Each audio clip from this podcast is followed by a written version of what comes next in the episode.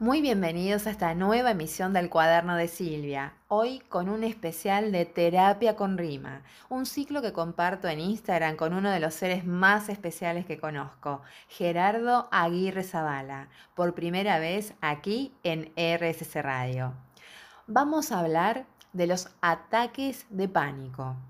La Organización Mundial de la Salud refiere que 3 de cada 10 personas en todo el mundo sufren de ataques de pánico. En Argentina, aunque no se cuenta con estadísticas oficiales, se estima que más de 6 millones presentaron algún síntoma de ansiedad relacionado y alrededor de un millón sufre concretamente este trastorno.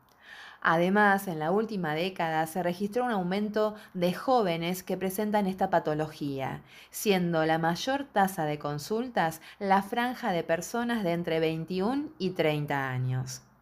También hubo récord de ataques de pánico durante la pandemia del COVID-19.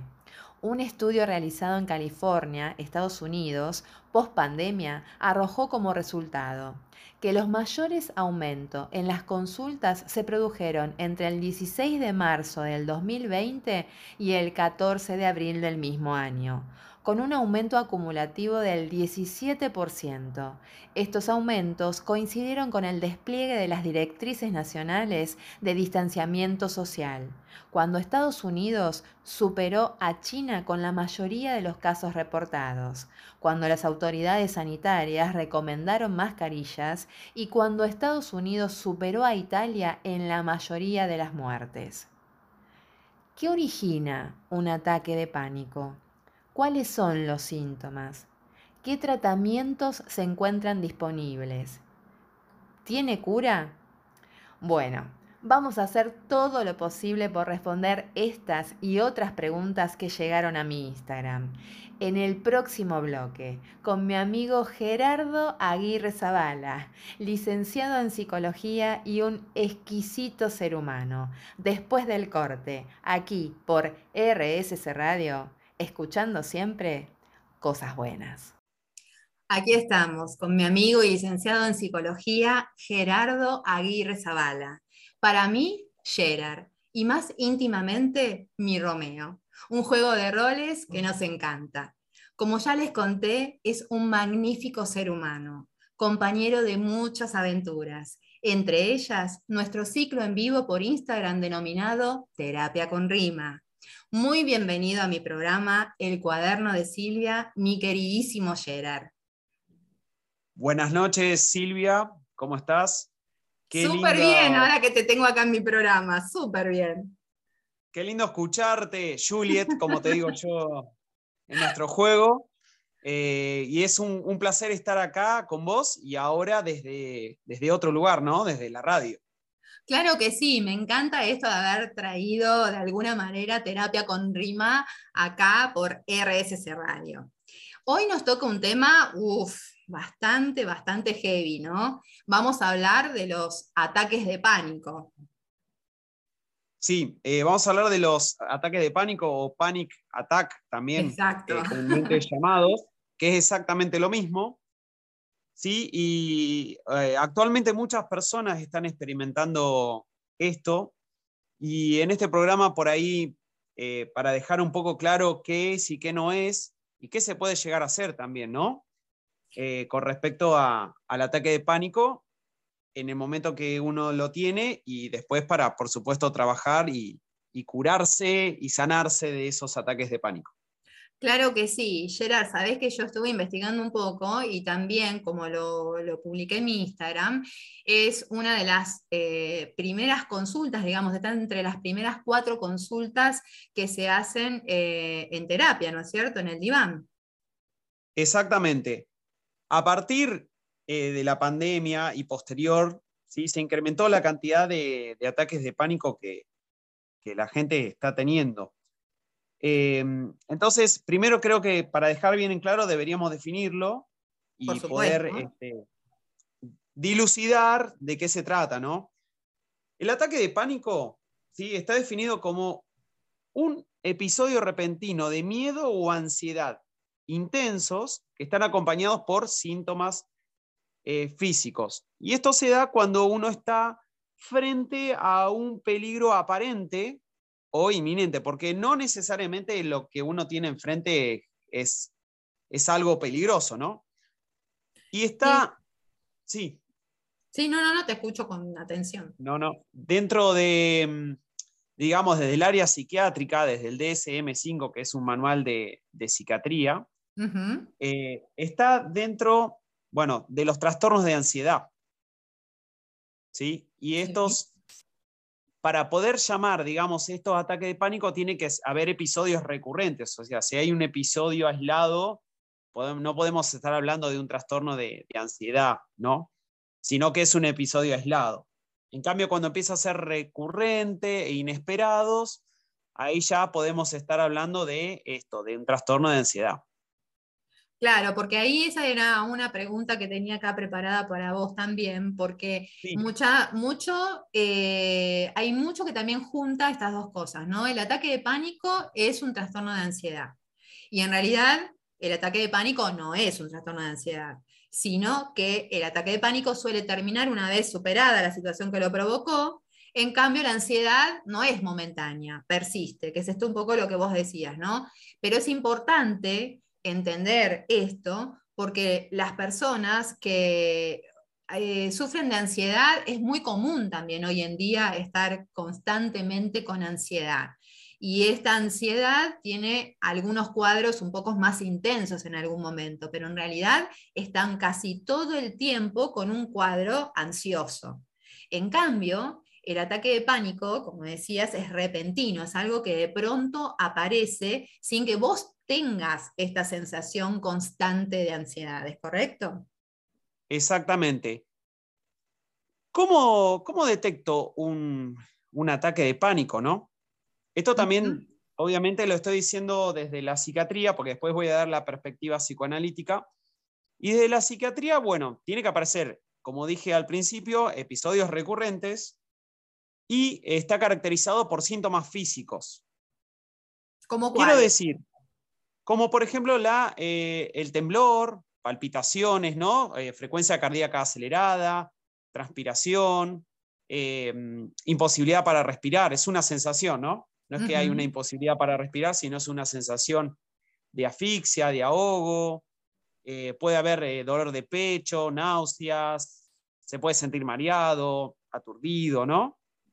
Totalmente. miedo a perder el control o volverse loco en algunos casos. Y está muy caracterizado también por el miedo a morir. Eso sería algunos de los síntomas que están eh, descritos, y sobre todo en el DSM5, en este tratado de psiquiatría. Sí, esto eh, tiene que aparecer por lo menos cuatro de los síntomas para poder hablar de un ataque de, de pánico, ¿no? Claro, totalmente. Y además, eh, hay otra, con respecto a los síntomas, pueden ser muy variados, ¿no? Y esto empieza a confundirse. Gracias a Dios, hoy estamos pudiendo hablar de lo que es un ataque de pánico con todas las letras y casi todo el mundo lo sabe, lo conoce y ya le puede poner este nombre y apellido. Eh, pero hubo un tiempo en el cual las personas han sufrido estos cuadros que son realmente muy, pero muy intensos y como decías vos, de una sensación de, de muerte. Eh, y que nadie sabía muy bien y no sabía ni cómo tratarlo, ni cómo llamarlo, y se sentían total y absolutamente indefensos ante esa situación. Sí, de hecho muchas veces estaba confundido con el miedo, ¿no? Se creía que antes, ¿no? Cuando no estaba el nombre específico, eh, se creía que era miedo. La gente, cuando veía a alguien que afrontaba un ataque de pánico, decía que era miedo, que, que ya se le iba a pasar, que, bueno, o un ataque de nervios, no, tuvo un ataque de nervios, cuando en realidad es algo realmente serio, que hay que trabajar, que se diagnostica, tiene un tratamiento, por supuesto, y una cura. Exacto. Ahora, te pregunto, Gerard querido, ¿vos decís que no está asociado al miedo el ataque de pánico? El miedo es uno de los síntomas pero hay que distinguir lo que es el miedo, ¿sí? que es una emoción, con el ataque de pánico. El ataque de pánico, por supuesto, hay situaciones de miedo, pero el, miedo es algo que nosotros podemos este, manejar. y, es algo, por supuesto, necesario para, para movilizarse muchas veces. En cambio, el ataque de pánico es justamente un trastorno que se puede curar, ¿no?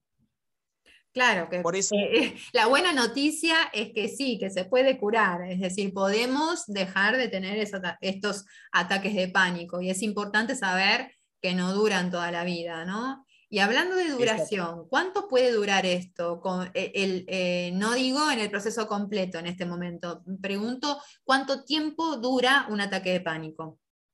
Y aproximadamente puede durar 10 eh, minutos, ¿sí? Pero puede variar según cada persona. Hay algunos que han durado hasta 30 minutos, ¿sí? Y hasta una hora. Pero sería más o menos estadísticamente hablando lo que, lo que duraría. Pero vuelvo a decir que depende de, cada persona. Me gustaría aclarar algo que me parece muy importante.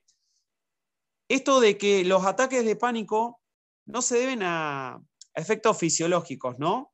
Eh, por ejemplo, como el uso de alguna droga o un medicamento, ni, ni tampoco por otro trastorno mental, ¿sí? Porque por ahí se puede confundir que, se, que eh, partió un ataque de pánico, pero puede deberse a alguna droga o medicamento. Bueno, pero eso tiene otro origen. El ataque de pánico es otra cosa, que hay que aclararlo. Eso es un criterio diagnóstico para poder diferenciarlo.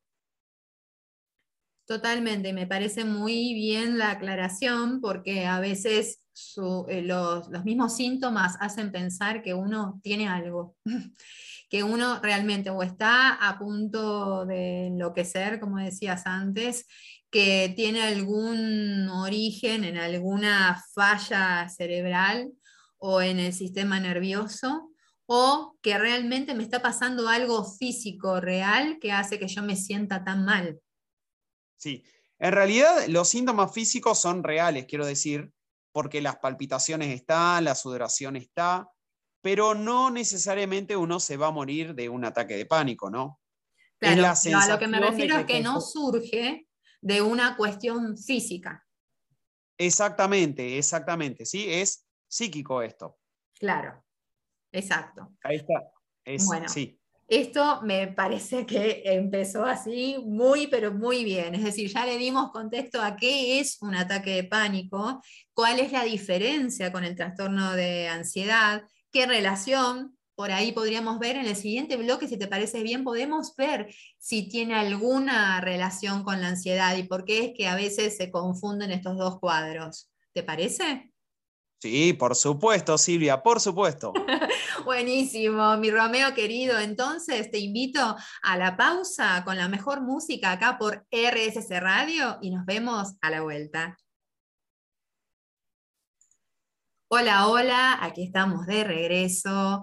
Mi querido Gerard, ahí estábamos hablando detrás de bambalinas, ¿no? Eh, a ver si te sentías cómodo haciendo esta terapia con rima acá en la radio, que es bastante diferente, ¿no? A lo que hacemos generalmente en el vivo de Instagram. Sí, me siento muy cómodo.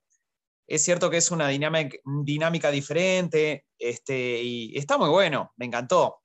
Aparte, vos sos una excelente anfitriona. te así quiero. Que eso habla muy bien de vos.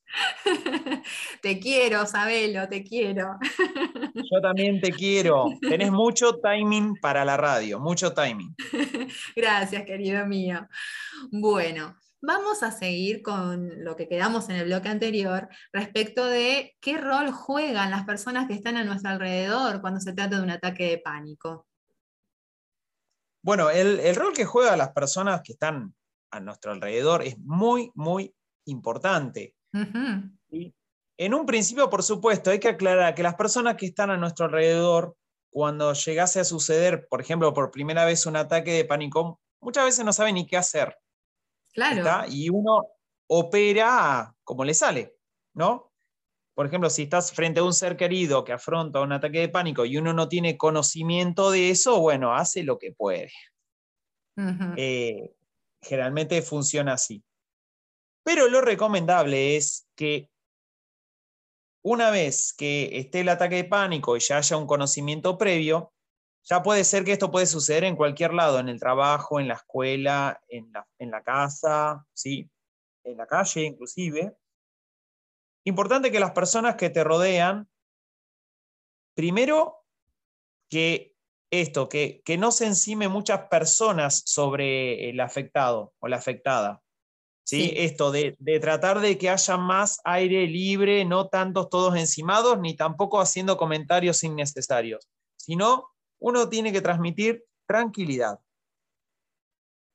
Tomar a esa persona. También la persona que, está teniendo el cuadro debe informar que está teniendo este cuadro, ¿no? Porque si no, también es difícil para quien se encuentra, si no lo conoce, si no es un familiar directo o algún compañero de trabajo, puede no saber de qué se trata, ¿no? Exactamente. Primero esto, no encimarse, tomar a esa persona, ir a un lugar donde haya aire, ¿sí? un lugar afuera, que esté tranquilo. Uno también tiene que transmitir tranquilidad, ¿no? Como persona que rodea. Y, eh, bueno, que esta persona también exprese qué es lo que le está sucediendo. Muchas veces ni siquiera sabe, ¿no? Claro. Eh, puede decir, pensé cosas feas, puede ir por ahí. Recuerdo hace unos días, eh, yo trabajo en el ámbito educativo y de repente apareció una alumna en el pasillo corriendo y gritando y llamando a una, a una profesora en específico. La mira llorando y la profesora se levanta automáticamente como ya sabiendo qué es lo que le sucedía. Sí. Y la lleva afuera, eh, a que tome aire, ¿no? Cuando vuelve, eh, ya la alumna estaba mucho mejor, estaba más calma, se reincorpora a sus actividades y, esta docente se acerca y bueno, me, consulta y me dice, ¿hice bien? Porque dice, bueno, yo no sé de estas cosas. Y yo le dije, sí, hiciste bien, hiciste bien, porque no, exagera, no sobreexageraste la situación, no incrementaste su pánico, y esto, la llevaste a un lugar tranquilo, la escuchaste y volvió calmada esa persona a sus actividades. Y eso en realidad uno lo que hay que hacer, no hay que ser experto, obviamente que no hay que ser ni psicólogo para poder, por ejemplo, abordar ese caso y, ayudar a las personas, ¿no? O a un familiar, o, a un alumno, a una alumna, o, a un compañero de trabajo, o de facultad también. Así que el rol de las personas, sí, es muy importante, no sobreencimarse, no ir cuatro o cinco encima de esas personas, no tampoco desmerecer lo que dice la persona, ¿no? diciendo que es una pavada lo que le pasen y lo que le Sí, minimizar lo que le está pasando, ¿no? Exactamente, porque realmente es algo serio. No hay que dramatizarlo ni tampoco minimizarlo. Creo que hay que tratar de conservar la calma y transmitir esa calma hacia esa persona. Y también respetar la voluntad del que está sufriendo este ataque, ¿no? Porque por ahí también en su dinámica eh, si es la primera vez que le sucede, probablemente ni sepa qué le está pasando y tampoco lo pueda transmitir. Pero si sabe de qué se trata, muchas veces ya por ahí puede haber incorporado alguna forma para poder eh, hacer que estos ataques duren menos o para sentirse menos agobiado y por ahí parte de esto puede ser estar solo y también hay que respetar eso. Exactamente. Hay que aclarar que, como lo dije desde un principio, que los ataques de pánico y los síntomas son reales. Quiero decir que son reales. la persona que lo sufre lo está padeciendo de verdad, no es que está inventando nada. Y esto, aclarar también eh, la persona que los rodea que no existe daño de los órganos ni, de volverse loco, ¿sí? Es una sensación, pero es real la sensación. Esa por ahí la, la diferencia que, que, hay que hacer y que hay que tener muy en cuenta, ¿no? Como persona que rodea. Importante, si uno es un familiar, esto, recomendar la terapia, decir, bueno, mira, yo te voy a acompañar o te voy a recomendar que vayamos acá a determinado lugar para justamente poder trabajar, no decir, bueno, se te va a pasar, ya fue, y, y nada, es una pavada del momento. O, como te dije al principio, no es miedo, es miedo eso y nada más. No, no hay que confundir el miedo con los ataques de pánico. Eh, y ni tampoco eh, esto, minimizar lo que le sucede a la persona, sino se puede abordar terapéuticamente y se puede con el tiempo llegar a superar, curar y después te puedes reincorporar a tu vida diaria este, sin ningún problema. Bien, me encanta que estemos aclarando esto de lo, de lo real que es, si yo lo estoy sintiendo, está pasando, ¿no? Eh, y lo, estoy sintiendo y lo estoy vivenciando de esa manera. y que el resto de las personas dejen de pensar en estos cuadros como una cosa, uy, esta es una histérica o un histérico, o este tiene, eh, no sé, siempre engrandece las cosas que le pasan, es decir, hay un origen. Ese origen, encontrarlo es importante, por supuesto, dentro de la terapia para poder abordarlo, para poder reconocerlo, para poder trabajarlo y hacer que esto con el tiempo desaparezca pero en el mientras tanto, esto es algo que no tiene que ver con una cuestión de histeria, es algo que tiene que ver con una reacción real y una sensación real también. Entonces hay que respetarlo. Exactamente. Y bueno, por supuesto, cuando se consulta al profesional, el profesional, como dije en el bloque anterior, va a, a diagnosticar y ver qué es conveniente y qué no es conveniente. Puede pasar que puede ser un síntoma de otra cosa o, posiblemente estemos hablando de ataque de pánico propiamente dicho, ¿no? porque puede suceder también eso, hay que hacer ahí una, distinción. Esto de, exactamente, eh, es parte desde lo psíquico, ¿no? No es que hay algo orgánico que establece que va a aparecer un ataque de pánico, la sensación es orgánica, pero parte desde lo psíquico. Parte de fantasías, puede ser de conflictos, afectos inconscientes. Esto llama, tiene una perspectiva eh, psicoanalítica, ¿no? Aparecen estas fantasías en un momento dado y ahí aparecen ya después los síntomas que están atados a, lo que es el, ataque de pánico que ya los, lo describimos eh, anteriormente. Esto de fantasía, mm, a ver, de, de, explicarlo un poquito mejor para que no caiga también en esta cuestión de la minimización, ¿no? O sea, ¿a qué nos referimos con esta fantasía? Eh, por ejemplo, fantasía de que algo malo va a pasar. Ah, ok. Supongamos, estamos en, una clase y de repente nos aborda un pensamiento ¿sí? angustioso y, eso se, canaliza en, esto, en el ataque de pánico. ¿Y esto es a nivel consciente o subconsciente? Subconsciente. Ahí a nivel consciente aparece la fantasía, no sé, de, que algo malo va a pasar. Está, estamos tranquilos y por ahí algo malo pasó, ¿no? o, o tenés miedo que alguien se muera o que vos te mueras. Eso es lo que pasa, o que te estás volviendo loco. Ahí es cuando aparece el, el ataque de pánico. ¿Y vos qué pensás? ¿Se da más en mujeres o en hombres? Hay una cuestión estadística este, que, está hecha. ¿Y vos qué pensás? ¿Que se da más en mujeres o se da más en hombres? Y la verdad que como conozco las situaciones estadísticas, entonces no puedo ser, no es una cuestión de que piense, sino que dicen que es mayor en mujeres. Exactamente, es correcto. Es mayor en mujeres, ¿sí? Eh, que está más ¿Sabemos por qué? La verdad yo no lo sé porque si tiene que ver con una cuestión de género. Esto como es una estadística no, no especifica el, por qué puntualmente, el por qué una mujer y no un hombre. Claro, pero la realidad es que se da mayormente en mujeres. Exactamente, exactamente. ¿Y en alguna edad en particular? Em, eh, no tengo esa, data, eh, realmente me agarraste desprevenido con eso, no, está bien, igual a veces las estadísticas tampoco lo, están informando, por eso es que no, lo tenemos el dato tan presente. Exactamente, o sea, en el caso sí hay una estadística que la informa, pero realmente no, lo tengo en este momento a mano para poder eh, decírtela. Pero sí, la estadística establece que más eh, las mujeres. Muy importante, y para recalcar, esto tiene tratamiento tratamiento psicoterapéutico, después el psicólogo evaluará si es conveniente una interconsulta con el psiquiatra, se puede trabajar, eh, se puede curar, que creo que eso es lo más importante. Si uno siente que está padeciendo esto, eh, no dudes en consultar, no dudes en pedir ayuda, no es ninguna vergüenza, porque es para, para ganar salud, en este caso salud mental y, esto, ¿no? Encontrar un lugar donde uno se sienta cómodo, donde se pueda expresar para poder justamente curarse y estar eh, bien y tener una buena calidad de vida.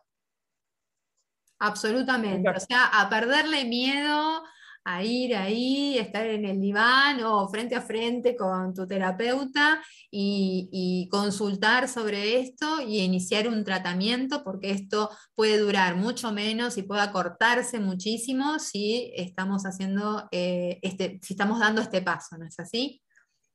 Muy, muy importante, exactamente. Y esto, siempre consultar. Por ahí uno puede pensar que es un ataque de pánico y tal vez no lo es, es un síntoma de otra cosa, o capaz que sí, es un ataque de pánico, ¿no? Porque justamente después para los criterios diagnósticos hay que ver bien. Eso es muy específico, muy técnico, pero bueno, hay que ver. Y en caso de que eso suceda, hay que este, pedir ayuda. Mucha gente tiene vergüenza, ¿no? Porque piensa que esto se va a pasar de manera este, automática o es algo Y además esto de que está mal conmigo, ¿no? Es eh, cuando la sensación es tan, intensa, cuando el malestar es tan, tan terrible, eh, y uno se pone a pensar y dice, ¿qué está pasando conmigo, ¿no? Y, como que yo debería poder resolver esto solo, como eh, no quiero contarle a todo el mundo, no quiero que se enteren, hay mucho de esto, hay mucho prurito alrededor de los ataques de pánico. Sí, exactamente, o por ahí se puede ver, o se puede sentir, no, soy una persona débil, tengo que fortalecerme. Y no, y la verdad que la persona que atraviesa ataque de pánico no la pasa bien. y después aparecen algunas conductas evitativas que hasta pueden ser muy nocivas para, tanto para, para uno, para el círculo de alrededor. Eh, es, es, complejo si, si lo dejamos estar. Exacto, además el escape, la huida nunca, nunca es una buena receta. Sí, quiero aclarar que la evitación es un síntoma, ¿no? Sí, pero cuando vos lo haces de manera inconsciente, si yo estoy conscientemente huyendo, estoy tomando una decisión. Sí, sí. Entonces ahí es digo, esta, este no es el camino. O sea, si yo decido de, eh, eh, desde mi consciente huir, nunca vamos a sacar nada bueno de eso. Tal cual, tal cual. Yo pienso que sí. Mío, Gerard querido, estamos ahí como ya llegando al fin de este bloque. Yo me quedaría hablando, sabés que me quedaría hablando horas, de hecho estuvimos hablando horas antes de iniciar el programa. Tal cual. Así que me encantaría que vos me, ¿cómo se llama? Si te quedó algo en el tintero que te parezca importante para, cerrar esto del ataque de pánico, lo, cuentes, lo digas. Eh, este no es mi programa, es tu programa hoy. No, bueno, volver a reiterar esto de, consultar, no tengan vergüenza eh, de consultar y esto para ganar calidad de vida, que me parece muy importante. Excelente, la verdad, te agradezco infinitamente este momento compartido. Gracias totales, mi querido Gerard, de corazón te lo digo, ¿sí? Y como suelo hacerlo con mis invitados especiales, antes de irse, les pido que por favor me dejen una dedicatoria en mi cuaderno, como recuerdo de su hermoso paso por mi programa. Así como te salga, el cierre de este bloque es todo tuyo, querido amigo. Bueno, agradecerte de, que me des este espacio. Siempre quedan cosas en el tintero, tenemos muy buena química para charlar y podríamos estar horas. Y bueno, y es hermoso este proyecto que vos tenés. Es hermoso, te felicito. Gracias, querido mío. Seguramente nos veremos en otro programa, pero sin lugar a dudas vamos a estar en vivo, en Terapia con Rima, ¿sí? en el cuaderno de Silvia, por Instagram. Así estén atentos a las redes, así comparten con nosotros estos momentos que son maravillosos. Gracias, mi querido amigo. Muchas gracias a vos. Un cosquilleo extraño de mí se apodera se me duermen las manos, me cuesta pensar y las palabras no llegan. Tomo todo el aire que mi inspiración pueda. Entra oxígeno en vano, no puedo respirar y mi mirada se ciega. Una corriente a mi espina dorsal la doblega y sin embargo mis piernas quieren correr, pero ancladas se quedan. Me pregunto si esta será la manera en que me iré a otro plano, temblando en el mármol o abrazada a la acera. Esta sensación es de muerte certera en un cuerpo sano y una mente ardiente que descontrolada se agrieta. Ella, a mi corazón el ritmo acelera y aunque el entorno está calmo, un precipicio a la nada se inventa. Ha entrado en pánico. Minutos de abismo me esperan. Hace 20 años mi papá reunió a la familia y nos dijo que le detectaron una manchita en el pulmón. Semanas después estaba en mi trabajo y comienzo a sentirme rara, como lenta. Empieza a dormirse mi mejilla derecha, un cosquilleo en mis manos y cierta dificultad para coordinar mis pensamientos con el habla. Voy al toilet, veo mi rostro transpirado, mi respiración se torna acelerada, el corazón saliéndose del pecho y comienzo a sentir que no entra aire. Una corriente eléctrica recorriéndome la espalda y finalmente debilidad en mis piernas. Claro que me asusto. Sentía que algo muy grave me estaba pasando y sinceramente me pregunté si contaría el cuento. Alguien entra y yo estaba en el suelo. Mi siguiente recuerdo es en la ambulancia. El médico de emergencia me dijo que todos los signos vitales se encontraban bien. Me hizo hablar y me indicó hacer algunos ejercicios para detectar daño neurológico. Al finalizar, me mira y me dice, está todo en orden. Deberías ir al clínico para más seguridad, pero a priori mi diagnóstico es que tuviste un ataque de pánico. Yo lo miro y le digo, ¿qué? ¿Qué es un ataque de pánico? Casi me muero y usted me dice que no tengo nada. Un poco mi ignorancia y otro poco la falta de información respecto de este cuadro en aquel entonces me dejó perpleja. El clínico lo confirmó, tuviste un ataque de pánico. Y yo le digo, ¿usted está diciéndome que no tengo nada físico y mi propia mente me hizo esto? La respuesta fue, en cierta forma, sí. A partir de ese momento, dudosa pero determinada, me dije, primero a descartar toda posibilidad de daño clínico. Solicité una batería de estudios y todo indicó que estaba bien.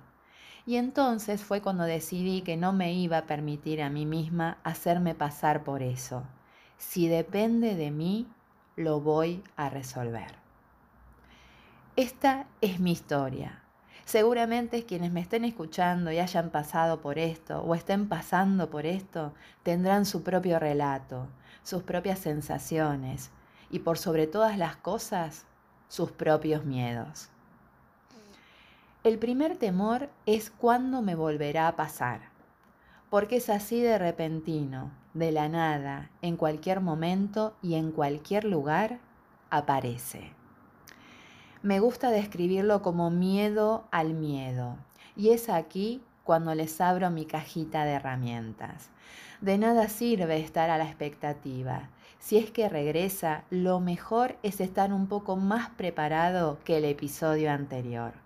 Lo mejor de todo esto es que cuando llegan los síntomas ya sé que en realidad no corro riesgo alguno, que se trata solo de mi mente desorientada activando todos mis mecanismos de defensa por un miedo subconsciente.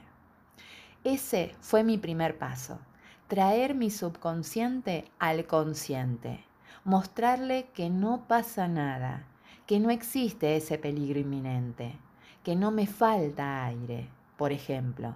Las técnicas de respiración no van en dirección de calmar el ritmo cardíaco, sino poner de manifiesto que el sistema funciona. No me estoy ahogando. El aire entra y sale. Los pulmones se hinchan y el corazón late.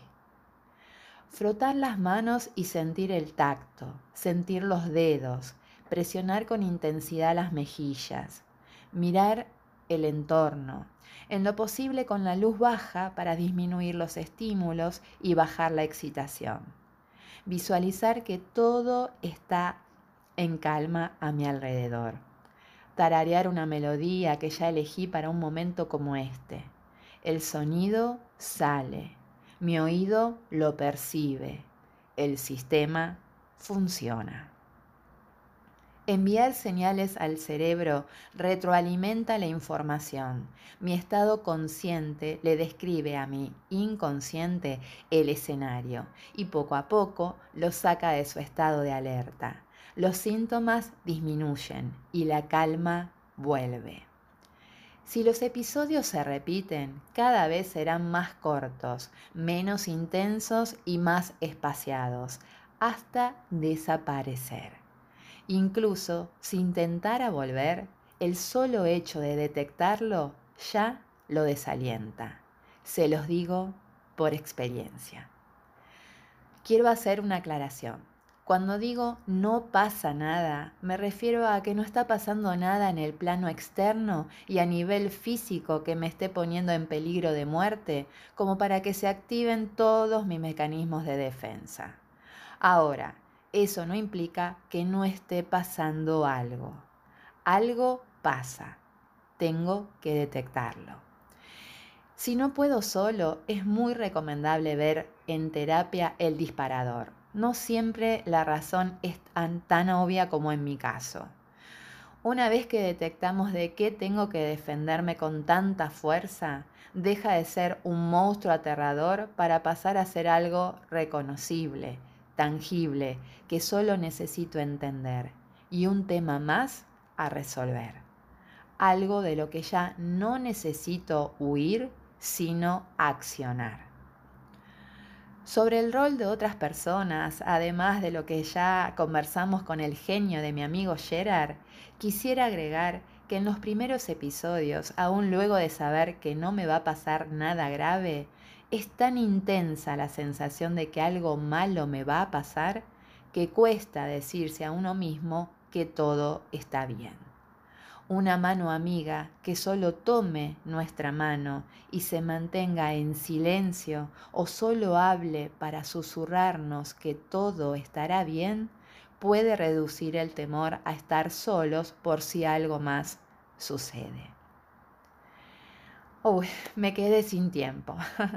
me quedaron algunas preguntas de respuesta compleja, como una que me hizo mi amigo Soje Polkaim desde España. ¿Cuáles son las tendencias actuales de estudio y teorías más recientes sobre el origen desde el punto de vista neurológico y de la neurociencia? Este es un campo que a mí me apasiona y que suelo desarrollar en mis programas. Lamento no llegar a responderla, pero no faltará oportunidad, mi querido Soje. Te adelanto que no hay mucho, queda un largo camino por recorrer.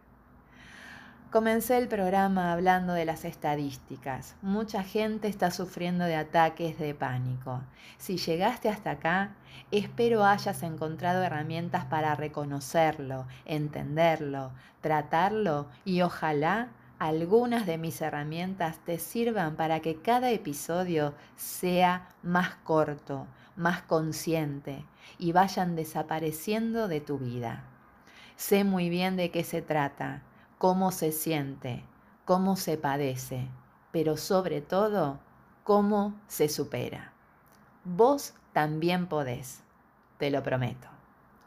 Soy Silvia Fernández y este es mi cuaderno, el cuaderno de Silvia, poesía y reflexiones para tu alma.